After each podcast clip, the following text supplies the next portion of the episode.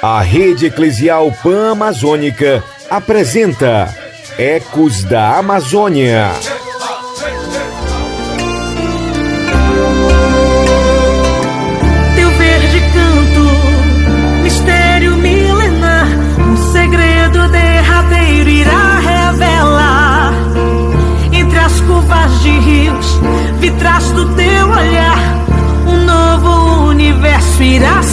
Mostrar muito além. Desse verde encontre o lugar, sua razão para existir, sua razão para cuidar muito além. Desse verde a mente vai evoluir, descubra a Amazônia que vive em ti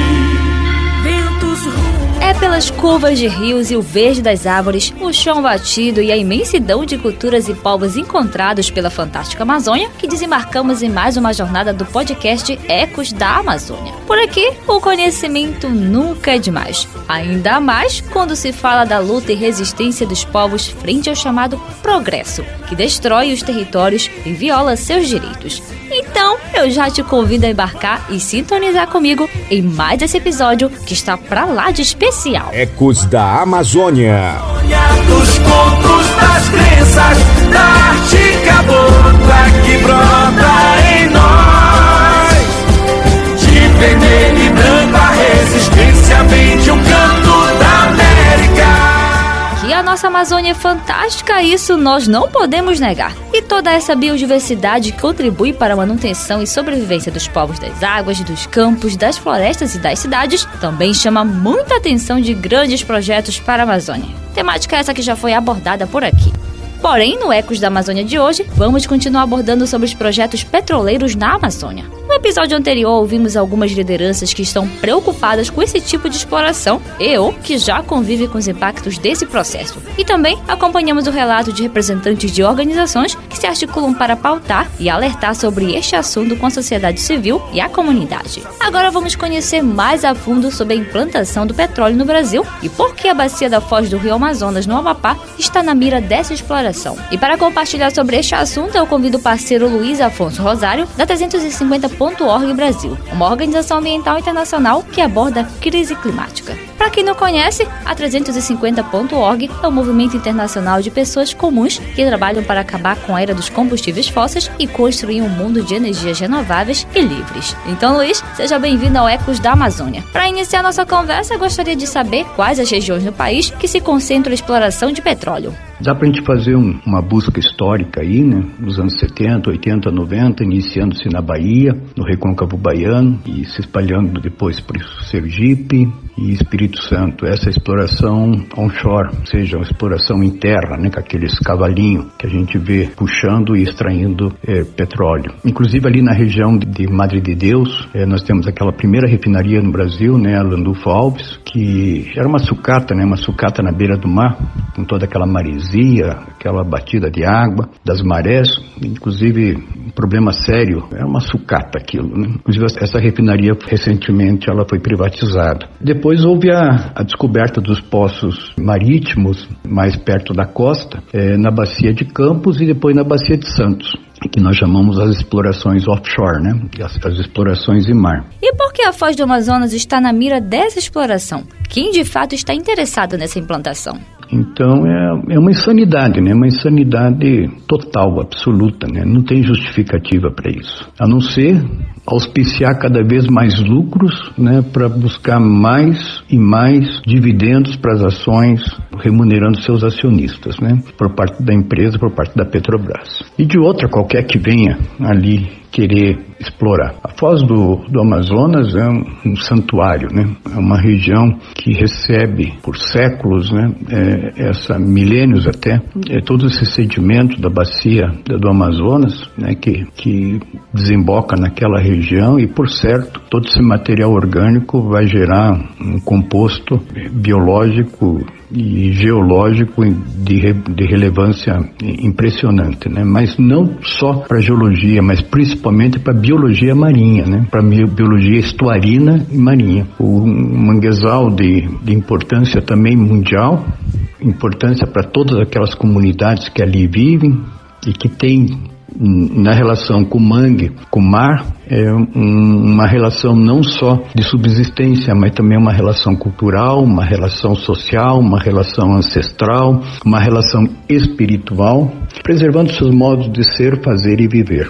E quais os impactos para os territórios, caso seja aberto para exploração? Fala-se muito, né? Agora uma nova retórica. Não, ele está cento e, poucos quilômetros, 80 milhas, se eu não me engano, dá 150 quilômetros da costa. O furo que eles querem fazer não é um também, né? São vários furos, né? Que é um bloco, né? Não é um, um estático, né? Eles vão buscando as melhores condições de, de exploração para fazer a medição correta. E vai estar lá na direção do Iapoque para chegar na Foz é 500 quilômetros. Isso é falácia. Na medida que houver a prospecção nessa região em direção é, próximo entre parênteses, né, a distante a 80, 90 milhas do Iapó, isso vai gerar uma exploração, né, nem que seja experimental ou, ou de pesquisa, e, e vai abrir o precedente. A partir daí, abrindo esse precedente, eles vão avançar para frente. Então, é, o importante e o necessário é não deixar, porque se, se a gente for buscar essa pesquisa ou for é, permitir que se faça essa pesquisa ou essa prospecção é, já de campo, né? Porque a prospecção sísmica já foi feita, agora precisa fazer a, a, prática, né? É, através das sondas. Isso vai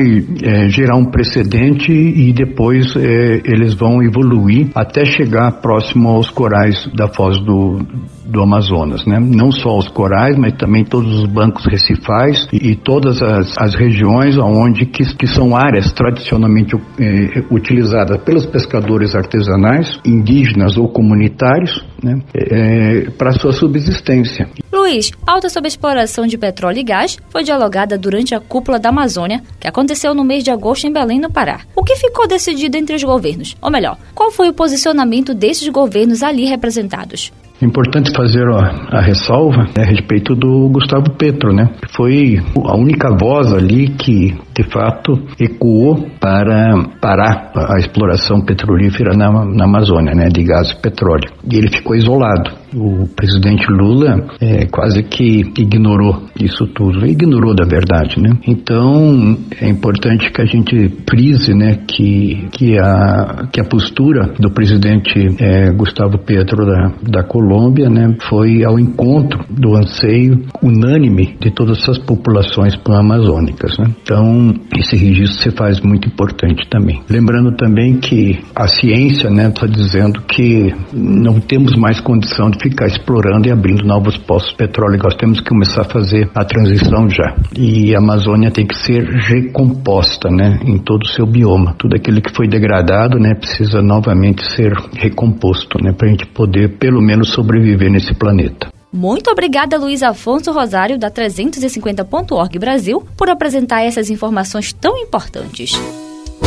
Passei minha mocidade pescando nessas marés. Eu tinha felicidade de lama atolava os pés. Quando eu pescava e tirava o meu sustento Dava comida a meus filhos e a Maria também. Mas o homem foi chegando de mansinho E acabando com os nossos manguezais. E hoje eu peço pra manter o meu capricho. Quando jogo minha rede, puxo mais só pego lixo. E hoje eu peço pra manter o meu capricho. Quando jogo minha rede, puxo mais só pego lixo por isso eu digo, moço, não deixe o mangue morrer. Por isso eu digo, moço, não deixe o mangue acabar. Por isso eu digo, moço, o mangue também tem vida. Por isso eu digo, moço, precisamos preservar. Por isso eu digo, moço, não deixe o mangue morrer. Por isso eu digo, moço, não deixe o mangue acabar. Por isso eu digo, moço, no mangue também tem vida. Por isso eu digo, moço, precisamos preservar. Por isso eu digo, moço, não deixe os manguezais, as nascentes, os igarapés, a água dos nossos rios, a natureza morrer. É preciso preservar o que ainda resta e reflorestar o que for necessário. Vale destacar que a exploração de petróleo na foz do Amazonas pode alterar a dinâmica socioeconômica da região e afetar também terras indígenas, prejudicando os modos de viver desses territórios. Não queremos mais destruição da Amazônia, queremos vida em abundância e com qualidade. E acabando com os nossos manguezais. E hoje eu peço pra manter o meu capricho. Quando jogo minha rede, puxo, mas só pego lixo. E hoje eu peço pra manter o meu capricho. Quando jogo minha rede, puxo, mas só pego lixo. Por isso eu digo, moço, não deixe o mangue morrer. Por isso eu digo, moço, não deixe o mangue acabar. Por isso eu digo, moço, no mangue também tem vida. Por isso eu digo, moço, precisamos preservar. Por isso eu digo, moço, não deixe o mangue morrer. Por isso eu digo, moço, não deixe o mangue acabar. Por isso eu digo, moço, no mangue também tem vida. Por isso eu digo, moço, precisamos preservar. Mas ainda há tempo, moço, de pensar. O nosso mangue precisamos preservar. A natureza agradece com certeza e terá peixe sua mesa pro seu filho alimentar. A natureza agradece com certeza e terá peixe Bom, turma, confesso que fiquei bastante preocupada, mas ao mesmo tempo aliviada em saber que existem pessoas em suas comunidades abordando e alertando sobre a exploração de petróleo na Amazônia. A nossa missão aqui no Ecos da Amazônia é fazer com que essas informações sejam multiplicadas. Gostou do episódio? Então compartilha com os amigos, vizinhos, parentes e assim por diante. E se ligue que em breve chegamos por aqui com mais um episódio do Ecos da Amazônia. Até logo!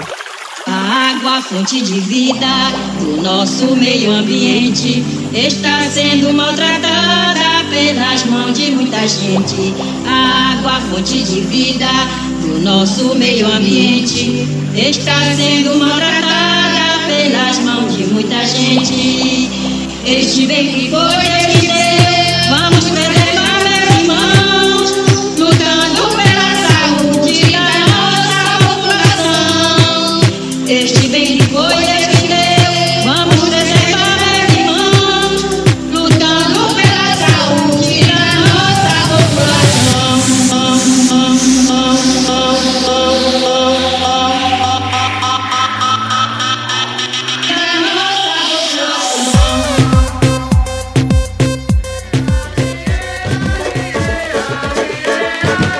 Você ouviu Ecos da Amazônia, uma produção da Repam Brasil.